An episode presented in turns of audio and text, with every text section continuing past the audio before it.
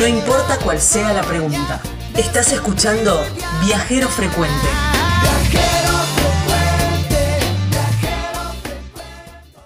Nos vamos para Panamá. Sí.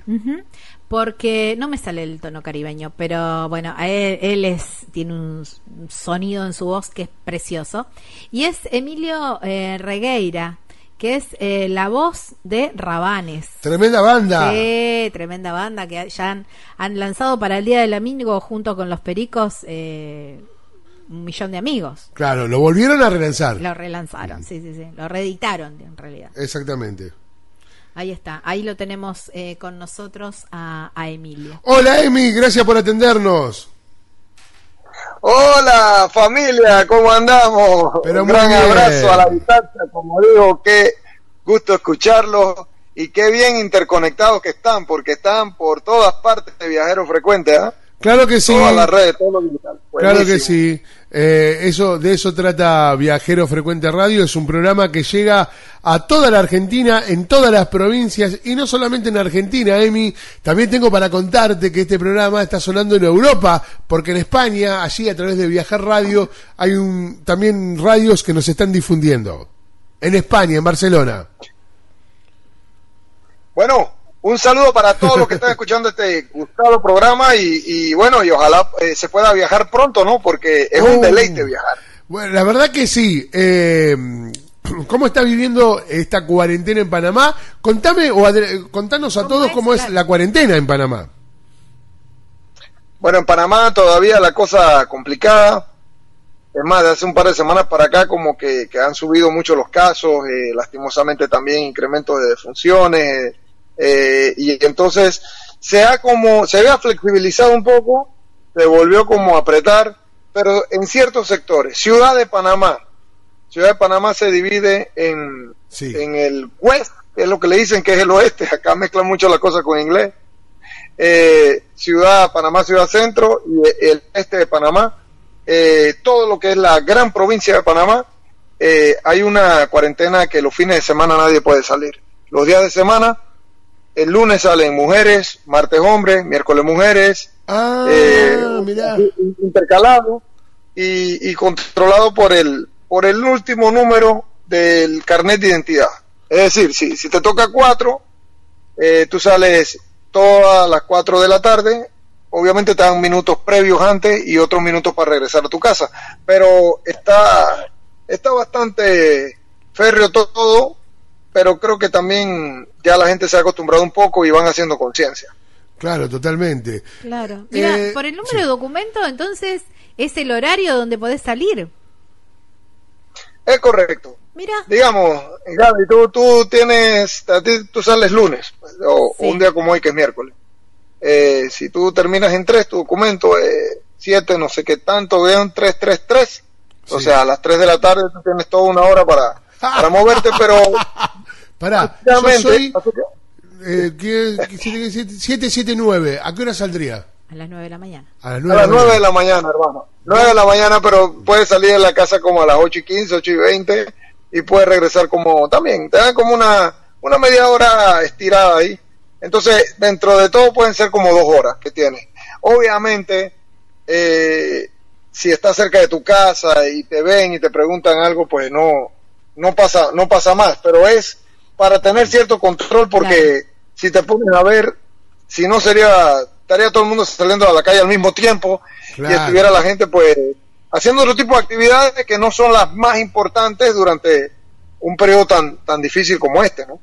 Claro, total, Claro. totalmente. Está bien, ¿eh? Está bien Sí, organizado eso. Claro que está bien. Y está bien lo de hombres y mujeres porque es más fácil de controlar. Si un día de hombres eh, anda una mujer caminando, eh, salvo que sea trans, ¿y eso cómo será? Sí, eh, en realidad es para, es que no se aglomere tanto, pero, pero también hago la salvedad que, que hay muchos salvoconductos, como se llaman, donde pues los que trabajan en delivery, los que trabajan en ciertas actividades, sí, sí. pues sí salen, entonces va- vas a ver que sí, sí, no es que vas a ver solo hombres el día de los hombres o solo Claro, mujeres, ¿no? claro. Sino que, sino que es la manera de controlar porque este virus es, es muy dulce, se pega muy rápido, se transmite Sí. muy rápido y, Sí, y sí. todavía le queda un poco de... Hay que tener conciencia.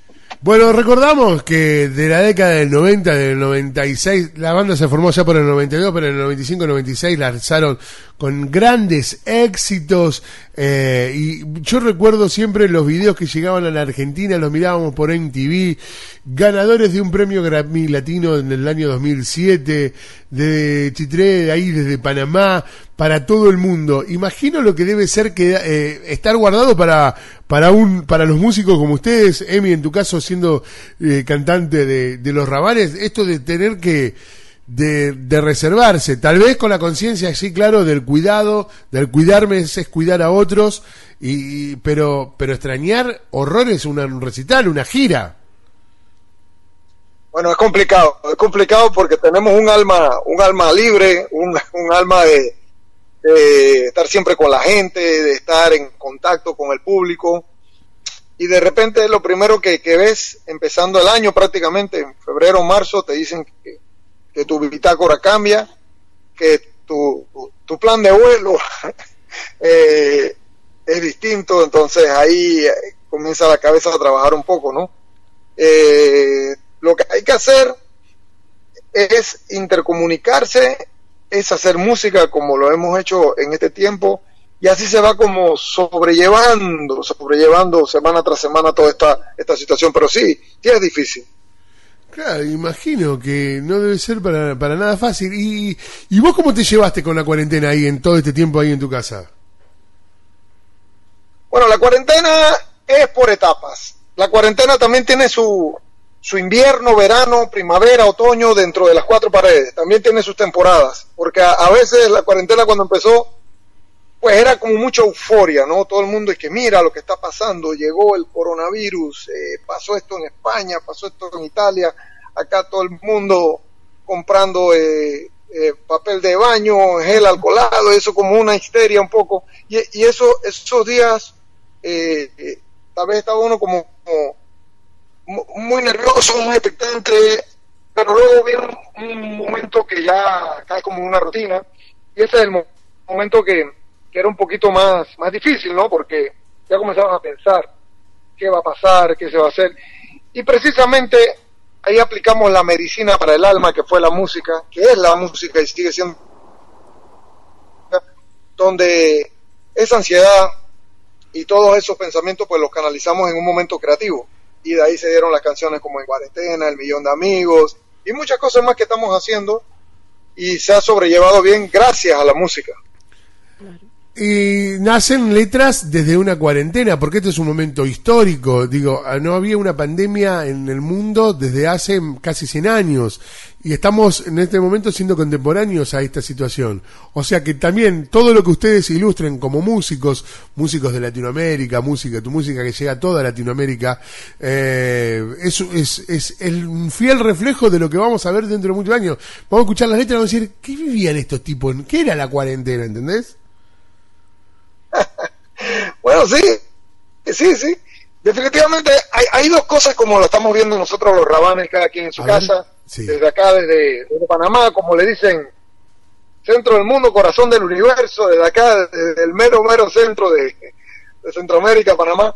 ¿Cómo lo estamos viendo nosotros? Nosotros estamos viendo, primero, versionar canciones y hacer canciones para sobrellevar este momento, pero también estamos escribiendo escribiendo qué, vivencias, escribiendo en la libreta muchas frases, muchas cosas que brotan de, estos sentimientos de estar así, ¿no? Eh, viviendo esta pandemia, grabando notas de voz con melodía. Y yo pienso que, que tienes toda la razón, que en un momento cuando se compongan canciones, ya canciones de propia autoría, de todo lo vivido en esta época, pues la gente notará que fue compuesto durante esta etapa de cuarentena.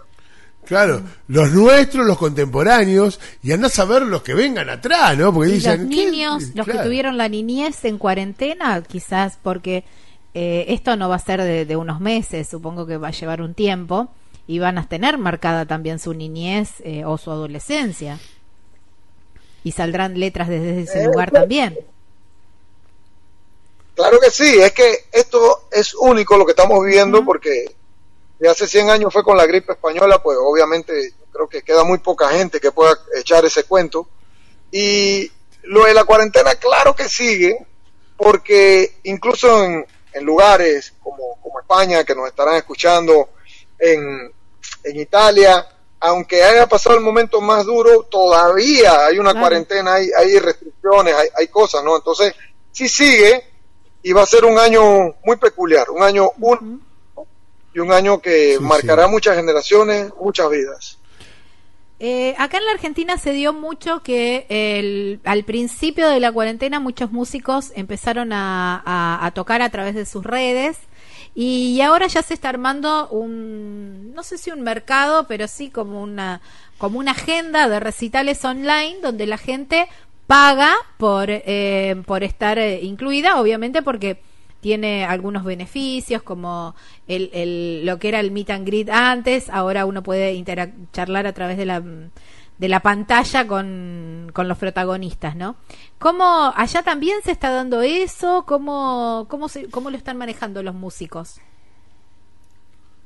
Es la, es la mejor manera, es la mejor manera y la manera más segura y más responsable, porque yo pienso que si un músico se, se avienta a hacer un, un acústico invitando a 30 personas o 40 personas, está cruzando una línea muy delgada, aunque sea una convocatoria mínima, por cuestiones sanitarias, por cuestiones legales. Entonces, ¿qué es mejor? La música se comparte, la música se siente, la música son vibraciones. Así como estamos teniendo esta, esta comunicación, Claro. yo me siento que estoy sentado al lado de ustedes, así mismo pasa, ¿no? Con una canción.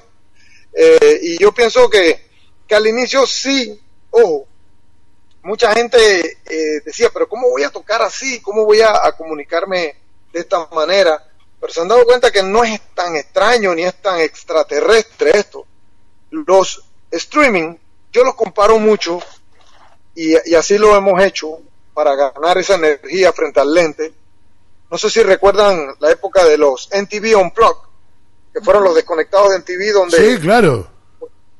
muchas muchas bandas hacían unas versiones minimalistas de sus temas, estaban sentados en un gran escenario, pocos músicos, eh, se tenía un público de referencia, alguien ahí viendo, pero en realidad la magia era para verlo a través de este canal de televisión, eh, esas versiones, ¿no? Entonces, un poco así es lo, lo que se va dando Sí. y también el público lo ha comprendido, que otro fin de semana en casa, otra semana eh, estando en Claro, confinamiento, claro, claro. Si quieren ver música en el momento, el streaming es, es lo que se está dando, ¿no? Claro, hay que decirles a, a- a la, a la juventud de toda la, la Argentina que nos escucha que antiguamente en, en los canales de televisión de música había videos y escuchábamos música a través de los videos. Que hoy cambió esa tendencia, son muchos reality shows y demás, pero antes mirábamos y lo escuch- ahí nos llegaban sus canciones, la de los rabanes, la de los fabulosos, qué sé yo, la de eh, todo, Aterciopelados de Chile, eh, todo ese conjunto de bandas que nacieron en los 90 que la rompían con sus canciones, como los rabanes, digo. Pero antes mirábamos a través de los videos, hoy cambió eso. Y lo hacen a través de YouTube también, Claro. ¿no?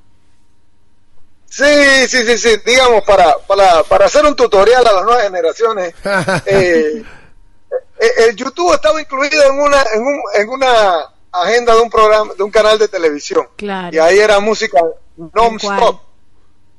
Y, y ahí se programaba música americana, música europea, mucha música latinoamericana, y los desconectados eran eso, pues, hacer como una... Era como un streaming, pero, Claro, es verdad. pero digamos es que verdad, muy buena la para. Sí. para el canal de televisión, Claro. así con un público básico y eso. Entonces, por ahí como que todo vuelve, como que vuelve la rueda a andar. Tal Sí, vez con señor. otros, otras características, pero es la misma esencia un poco. Emi, eh, em, ¿cómo, ¿cómo son los viajes con los rabanes? Hemos hablado con muchos artistas argentinos, nosotros muchos músicos, y bueno, qué sé yo, desde una banda como la Mississippi, que es una de las fundadoras del blues y del rock aquí en, del blues más que ¿Cómo nada en, Argentina, te decían, eh, ¿cómo era que el, el, el quilombódromo? Pero como Ah, que se mate, sí. en el colectivo, viste, limpiaban todo lo que tenían para decirse uno al otro. Y decía, y después capaz que el viaje, bueno, surgía y, y- y estaba bien, pero como que todo lo que nos teníamos que decir lo decíamos arriba del colectivo de gira. ¿Cómo es viajar con los rabanes? Bueno, primero que nada yo le agradezco a los rabanes y a la música porque la primera vez que salí fuera del país fue con la música. Claro. De verdad que yo eh, soy soy del interior del país, eh, eh, ya empezamos bastante temprano. Mis compañeros ya habían hecho dos, tres viajes, creo que a Costa Rica y a Estados Unidos, viajes que se acostumbran mucho por, acá, por el, el, vecino cercano y Estados Unidos siempre que una otra persona va a dar su vuelta ahí a los parques de Disney y demás. Yo no había salido nunca y cuando comencé a salir con la banda para mí fue un alucine total, porque ya las primeras salidas eran en plan un poquito rock and roll. Cuando salías te esperaba la gente para un concierto. Un poco loco, ¿no? Fue un poco, un, poco, vaya, como que te llegó la bendición completa. Claro. Eh, pero hay una cosa interesante, como dicen los, la gran banda, los Mississippi, es que sí, cuando ya tú tienes un cierto tiempo de tener una banda formada y estás, eh, digamos, con tu rutina de vida, cuando te juntas y tienes ese espacio en la gira con, con los mismos integrantes y ya dejas un poco la familia, estás ahí, surge una magia, una magia en la comunicación, en los recuerdos, en, como decimos acá, en la vaciladera, en, en, pregonarse, en chistearse entre otros, vuelve ese momento único que hace que sea, aunque es una gira técnicamente de trabajo, eh, es un momento muy especial y con los rabanes es así.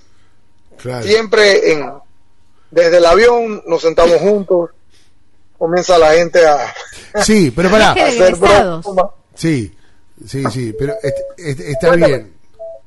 Lo que vos planteás está muy bien, pero a la hora del, de la, de la sacar los trapos al sol. Sí, o de la distribución de las habitaciones. Si te toca con uno que ronca, papito. Va, yo soy el que ronca en este grupo igual. eh, por lo menos yo ahorita mismo siempre me quedo con el tecladista que es Randy.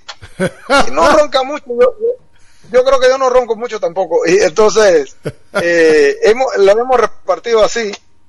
Los que eh, roncan van juntos. Los que roncan van juntos.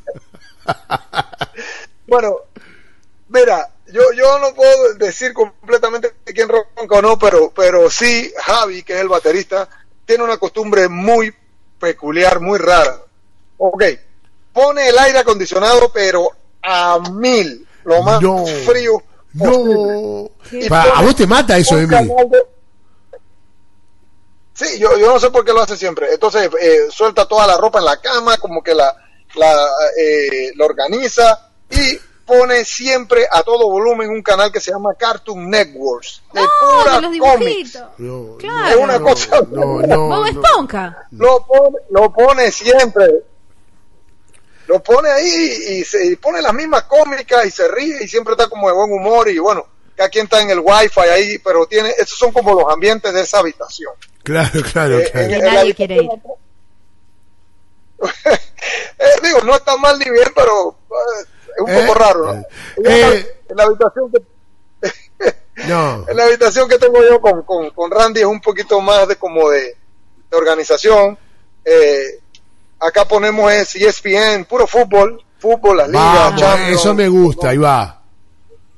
Ahí, y el aire acondicionado más normalito, pero pero ahí va, esos son como los ambientes ahí en el hotel. escuchá, Emi, eh, dame una, una, una oración de perfidia, que es lo que vamos a escuchar ahora, perfidia. ¿Por qué grabaron Perfidia una versión? Ustedes las, las versiones que, que captan las devuelven al mundo más linda. No sé, como llevar un auto a alguien y te lo devuelve más lindo, ¿me entendés? ¿Por qué eligieron Perfidia? Eh, gracias, gracias por el detalle. Bueno, Perfidia es un bolerazo eh, que todo el mundo ha cantado de una u otra manera. Y la quisimos llevar a ska era para que también la gente la pudiera bailar. Claro, claro. Pero entonces la llevamos un ska básico con trompetas y un poquito de del sabor de nuestra tierra con el ragamuffin, con el reggae. Pero Perfidia para nosotros era una versión obligada porque es el bolero de salón de Latinoamérica. Claro, claro. Bueno, escucha, te lo anunció Emilio Regueira, ya venimos con más Viajeros Frecuente Radio. Cuarto bloque Viajero Frecuente Radio, señores, estamos compartiendo un programón. Me encanta la energía hermosa que tiene Emilio Regueira, señor cantante de Los Rabanes. Ustedes entienden, estamos hablando con una de las bandas eh, que han explotado en Latinoamérica y que no han traído versiones como las que escuchamos hace un rato, la de los amigos, eh, la de Roberto Carlos, que es La- un millón de amigos, un que es amigos. hermosa. Eh, señorita, me gusta tu style.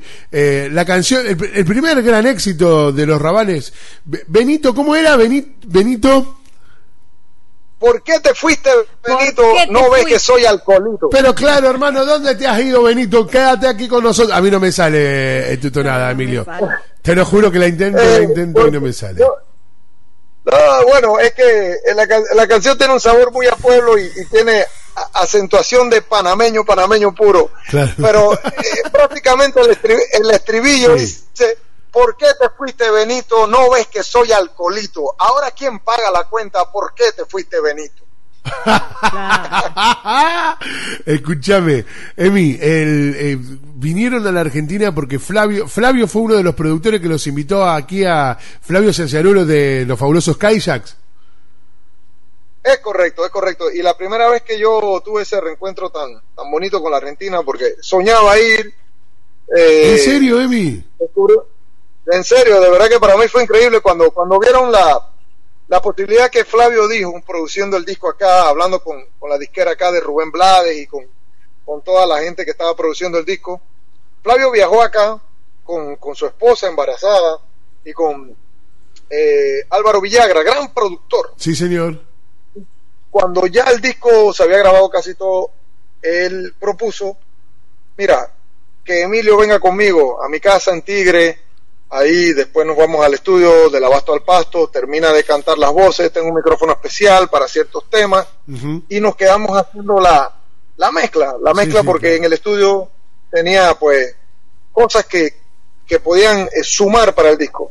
Y para mí fue increíble, ¿no? Yo me emocioné mucho, imagínate viajar con, con Flavio, un ídolo, un amigo, una persona que admiro mucho, ir por primera vez a la Argentina con él, quedarme en su casa, y para mí fue, fue increíble. Lo, lo primero que cuando llegamos allá, eh, agarró un remis que no entendía muy bien y yo dije, yo le explicaba a la gente, un remis es como un Uber ahora más o menos. Yo yo. y, y nos fuimos a una parrillada de esa de, Ahí va. de, Ahí quería llegar. de barrio, Sí. de- de- por allá tipo de Tigre, que es muy bonito, los lagos y demás, Sí, hermoso, y tigre. comimos de.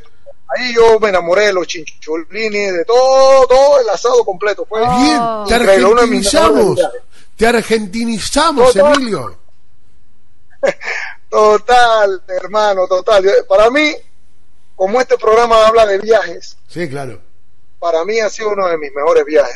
de. Conocer a la Argentina de esa manera, fue como una semana y algo que estuve ahí. Conocí también en ese viaje, como te dije, a Papo Blues, a Ah. Vitico, comí con ellos. eh. ¿sabes? Pasaron ta- Ah. tanta cosa. Ricardo Llorio, Uh. tanta gente del rock, Escucha, Eh, Emi, vos sabés que tanta viene- gente, tanta experiencia. Vienen muchos de afuera y cuando le damos, Claro. nosotros le llamamos achuras, que es toda la entraña del animal, que a nosotros en Argentina nos enloquece el chinchulín, la tripa gorda, la riñones. molleja, riñones.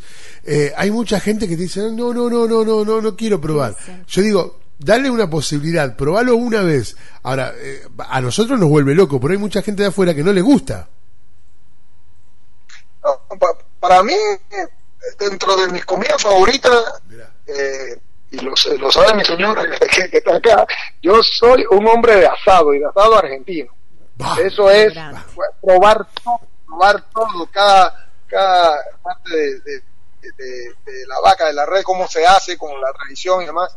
A mí me encantó. Como dices tú, hay gente que de repente, pues, eh, ve tantas cosas en un asado y, y, y hay cosas que se irán más a lo tradicional, ¿no? Claro. bife además, pero a mí fue increíble. El buen vino también, hermano.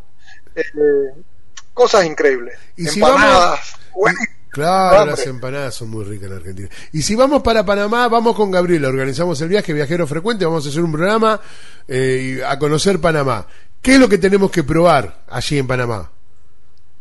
bueno, si vienen acá y yo soy el anfitrión, yo me los llevo para, para una, una fonda, que la fonda en el interior es comida típica hecha con leña, Oh, y hay un, hay un caldo, hay un, Sí. hay como una, una sopa de gallina increíble que se llama el sancocho panameño. Ah. Sancocho panameño, eh, hermano, eso viene con ñame, con yuca, eh, eh, obviamente es de, de- de gallina, de, de pollo, Sí. pero con una serie de condimentos muy buenos. El Mira. arroz con pollo también buenísimo en la misma línea. Oh, Arroz con habichuela. La lechona de cerdo. ¿La qué? La lechona, lechona, bueno, Lechona. eso es eh, parte del cerdo co- cocinado de una manera muy tradicional. Montones de cosas que tienen que probar acá. Mirá, mirá. Y algo dulce tradicional, acá en Argentina, no sé, hay varios dulces.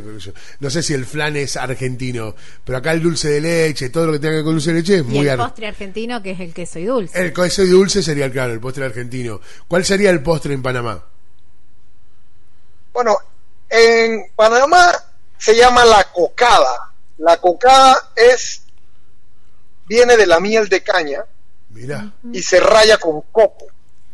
Eso es un paladar increíble. Entonces tiene un color así como medio entre un rojo chillón, morado. Sí. Entonces es un dulcecito muy clásico. Arroz con leche también es un dulce muy bueno. Sí, sí. Y claro. bueno, y, y si nos están escuchando en Barcelona también, yo, yo, yo, yo soy fanático de la crema catalana, hermano. Eso sí está bueno también. Ah, me hablaron fabuloso de eso también. Y creo que en este programa, no sé quién, pero alguien ya habló de la crema catalana. Alguien ya habló Sí, de en este programa de la crema catalana. Me acuerdo de eso. Escu- escuchá, Emilio, y a ver, cuando viajás con los rabanes y estás de gira, ¿te da la posibilidad de conocer los lugares? Mira que uno de los lugares que, que más conocimos, porque tuvimos un largo viaje, Claro. que fue en mil- 1999, fueron ocho meses en España. Ah, mirá. Y en esos ocho meses conocimos todo el país, Sí, prácticamente. claro, claro. Y fue muy bonito po- porque dentro de la agenda que, que andábamos, eh, de ir a festivales y festivales, a garitos, a antros, a tocar, pues conocimos mucho, ¿no? Eh, fue uno de los viajes que más pudimos explorar, conocer, que nos hermanó mucho con España. Sí, sí. Inclusive, pues, en Cataluña yo me quedé un buen tiempo allá con, con unos amigos que había conocido y que estaban viviendo allá, los conocí en el cole y ya estaban allá. Y ahí conocí todo, todo, todo. Mérida, eh, ahí conocí Ripollet, de Tarragona, Girona, todo, la Costa Brava. Entonces fue, fue como un viaje que también, llevado por la música, Claro. donde pudimos adentrarnos a, a toda la cultura de, de un país y de toda su de todos su, su- sus lugares pues. Sí, sí, increíble sí, sí, sí, sí, sí, Claro. sí. Emilio, ahí probaste la tortilla. Sí también tortilla también es también hermano No. Fue una locura también. Sí, eh, vos- ya, vamos a ya- todo un poco, pero- ya no vamos a conocer, pero cuando me conozca vas a entender por qué tanto con la comida, Gabriela, ¿no? Sí, sí. Él vive preguntando por la gastronomía. Es, es como monotemático en, en viajero frecuente. Y con la tortilla Bueno, tenés... cuando hay que hacer un, un tour gastronómico Ahí está. Sí, no, que con la tortilla te iba a decir que tengo como un fetiche. Sí, sí. Sí, tal cual. Eh, Emilio, y cuando salen así de gira en general, además de estos ocho meses en España, eh, ¿se dejan por ahí, arreglan con, con los productores tener algún que otro día como para recorrer los alrededores, aunque sea del lugar donde se están, eh, donde se están alojando? Eh, por momentos sí. Mm. Por momentos obviamente hay giras que, que no son tan extensas, hay giras que son de una semana, que yo creo que es lo, lo normal hoy en día. Eh, si vamos a una plaza, pues vas unos días antes, haces dos, tres eventos, regresas. Y casi siempre los mismos productores sacan eso, sacan eh, un día para llevar a uno, digamos, en Perú se estila mucho. En Perú hemos conocido también todo Cusco, Arequipa, eh, eh, mu- muchos lugares también, de casi todo Lima, por todas partes. Claro. Y el resto, eh, en Perú,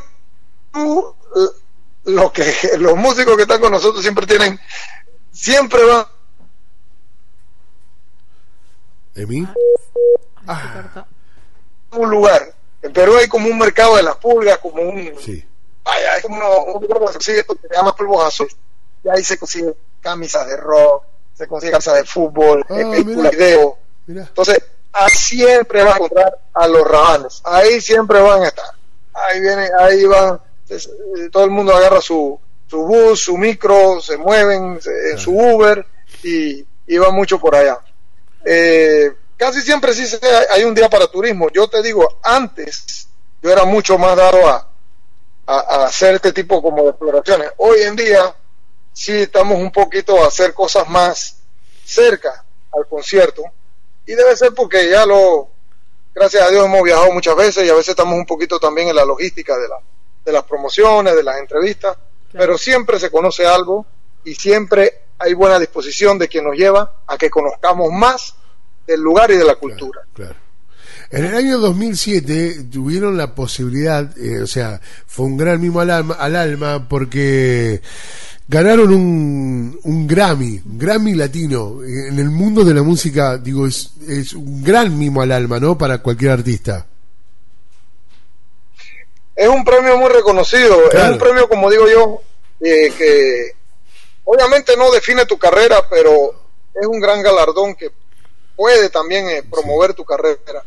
Sí. Eh, no fue fácil una banda que, que hace rock latino, rock fusión desde Panamá, pero sigue siendo un elemento, vaya, dentro de la materia rock latino, Panamá no es eh, una, una gran capital que, que ha hecho mucho gran movimiento de, de esta música. Entonces fueron muchos años eh, nominándonos, que también son unos logros, tener una nominación. Ahora más que nunca lo valoro. Fueron Sí, sí, como cuatro nominaciones antes, cuatro o cinco nominaciones hasta que se pudo coronar ese, ese premio. Y, y la experiencia increíble. También fuimos nominados al, al Grammy americano. Claro. Ese premio estuvimos casualmente con Árabe de Palo, eh, una banda que admiramos mucho y que, Sí, bueno, duele mucho la pérdida de Pau. De. Pau, sí, Pero, es decir, ese, ese es un premio que siempre nos lo celebran a nosotros, siempre la gente nos lo da con mucho cariño, siempre dice, mira, los rabanes, los ganadores de Grammy, mira, los ganadores de Grammy, nosotros, bueno, sí. Eh, hay muchas bandas que también han podido conseguir el premio, pero, pero tienen una especial, eh, una sensación especial con nosotros. Y cuando fuimos ahí a Las Vegas también por primera vez, también fue otro viaje muy loco, porque Las Vegas como que pasa de todo, como que pasa de todo y no pasa. Che, Entonces también fue- ¿estás en altavoz? Sí, Ah, entonces no puedo preguntarte. Lo que pasa en Las Vegas queda en Las Vegas. Eso quería preguntar. Y claro, no, porque viste que en la vida te, te casaste, podés ir a casar. Es que todas las- eh, lo hablaba el otro día. Escúchame, todas las películas de Las Vegas es un descontrol. Sí. ¿Es así? total. Total, pero yo, yo, Pero yo me quedaba en el hotel. sabía, yo sabía, yo sabía la hembra que iba a buscar este día. Se llamaba Gramófano y la traje conmigo. ¿Te casaste en Las Vegas? ¡Sos Ya un yo sabía, genio! yo- yo- Yo Joder tenía que tu pareja germo... hermano, así que para eso fui nada más. Joder que venga tu mujer acá. es de Las Vegas. Así, eso mismo. Me eso sí no se quedó en Las muero. Vegas. Eso, sí- Bueno, pero- eso, eso sí se vino para Panamá, mi hermano. Gracias a todos ustedes. No, me muero, me muero. Bueno, quiere decir que también cosas pasan serias en Las Vegas. Claro, voy, voy a ir, voy a ir a Las Vegas, porque No, yo estoy soltero, Emi. Tengo que ir a Las Vegas entonces. Mira, la, la Vega pasa una cosa muy loca que en, en- en el hotel donde nos quedamos y casualmente en el 2018 vo- Sí. volví a ir por una invitación de los de los Grammy, pero fue no tenemos disco nominado ni nada. Fu- Fuimos a un, a un show que se llama The Producers, Ajá, sí.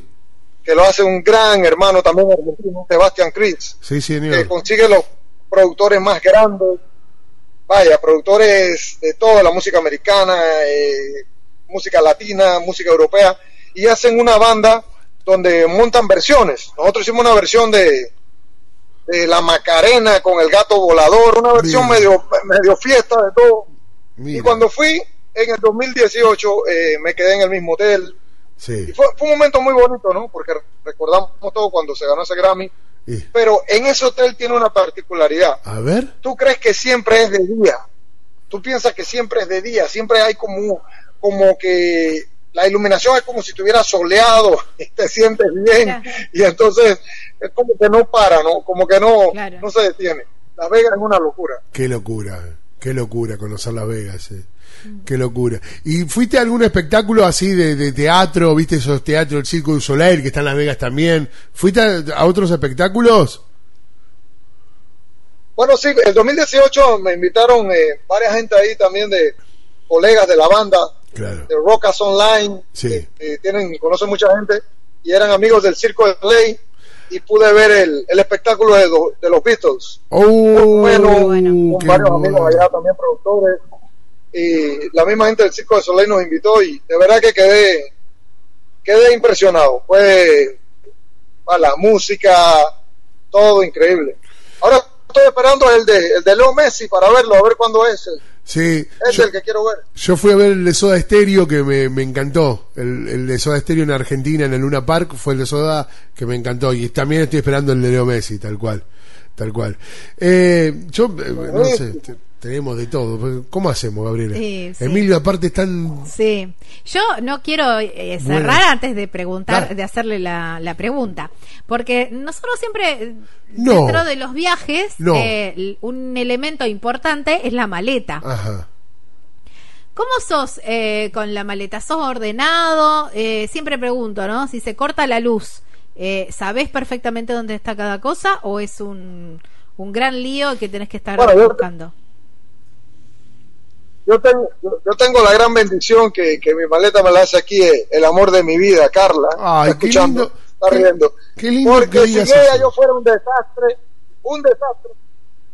Sí, sí, sí, y se lo dio porque es la verdad. Y, y hay que darle el mérito a quien, a quien lo lleva. Si no, yo fuera un desastre. Por mí, yo llevaría un jean, el que tengo puesto, la zapatilla de tocar, dos interiores, dos calzoncillos y ya, un jacket. ya. Pero, pero, ¿qué es lo que hace Carla? Bueno, ropa doblada, todo doblado, otra camisa, otra cosa. Y al final siempre me sacan de apuro porque siempre hay un imprevisto. O se te mancha un pantalón, o, se te, o te mojas en un lugar.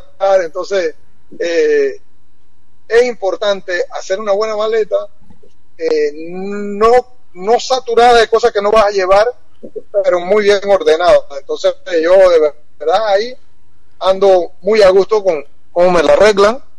¿Y qué llevo más ahí? Por lo general también en la maleta llevo las cosas, llevo más a nivel personal, los cables de la guitarra, y los pedazos, de no mandarlo abajo con el instrumento ni, ni si la llevo de mano, no sé por qué, pero siempre son cosas como que atesoro mucho para, para mi sonido y las llevo ahí con la maleta. Eh, Está muy bien. Claro, está bien. Está muy bien. Está bien. ¿Y traes regalos también? Mira que sí, pero última- últimamente, últimamente como que, que, que he andado como más apurado y no y, y me he puesto como que no lo he hecho mucho. Por lo general, siempre un jacket que, que se lo traía a Carla o una gorrita o una cosita, siempre algo, sobre todo de un poquito más de, de- más cliché, pues, más cliché de la ciudad donde vas. Claro. Si vas a Los Ángeles, bueno, un, un, un, un jacketcito, si vas Claro, a, claro, claro. a Puerto Rico otra cosita, pero pero a veces anda uno tan tan rápido que, que se olvida eso y esos detalles son muy importantes. Creo que hay que volver a, a regular eso bien ahora que, que vuelvan los viajes. ¿Y qué te llevaste de la Argentina? Bueno, de la Argentina, la primera vez que fui, me traje muchos discos. Muchos discos de los Cadillacs, muchos discos que, que me regalaron y que, que también compré en una tienda ahí, creo que fue cerca del aeropuerto o fue durante el aeropuerto. Y después, obviamente, yo tengo varias camisetas también de la selección de Argentina. Tengo una azul muy bonita que también me la regaló un fanático, Coqui. Entonces son como la- las cosas que más, más, más atesoro en la Argentina. Tengo muy buena la, la camiseta también, increíble esa. Sobre Claro todo era un sí. azul, Claro. un azul de un, un tono subido que, que es única. Claro. Eh, Emi, la verdad que estamos re felices. Me contagias el amor. La verdad, yo estoy soltero y tengo ganas de ir a Las Vegas a buscar también este, mi amor allí. Nunca te dijeron Las Vegas. No, nunca me dijeron a buscar el amor en Las Vegas, lo voy a buscar a Las Vegas ahora. O sea, la verdad, eh, me contagias eso. Estoy re feliz que nos hayas atendido y que puedas contarle, como hemos dicho en esta nota, a toda la Argentina en, su extensión, eh, de meternos en la, poder meternos en la intimidad de los rabanes a través de, tu voz. sos muy amable y muy cálido. Muchas gracias por atenderlo, Emilio. Bueno, de verdad que ustedes son una calidad de gente única. Gracias por traerme a este, este programa tan especial de viajes, donde yo disfruto mucho. Y que, bueno, que pronto estaremos viajando. Quiero decirles a todos los que están escuchando en la Argentina y en todos los países que, que pronto vendrán los viajes y que tenemos que meter ese espíritu viajero, de viajero frecuente, eh, porque no hay regalo más grande en la vida que viajar y conocer. Los quiero mucho, les mando un abrazo y saben que tienen sus amigos acá en Panamá, los Raban. Y ahí vamos a estar. Un abrazo grande, gran abrazo, Emilio, gracias. Igual a los dos, saludos. Chao, viejo, gracias. Señores, con esto nos vamos, con Emilio Regueira, nada más ni nada menos que el cantante de los Rabanes, Gabriela. Qué lindo, qué lindo honor. Estás escuchando Viajero Frecuente. Encontranos en Facebook como Viajero Frecuente Radio, en Twitter arroba Viajero Radio, en Instagram Viajero Frecuente Radio. Vamos a viajar, si no es ahora, ¿cuándo? ¿Cuándo?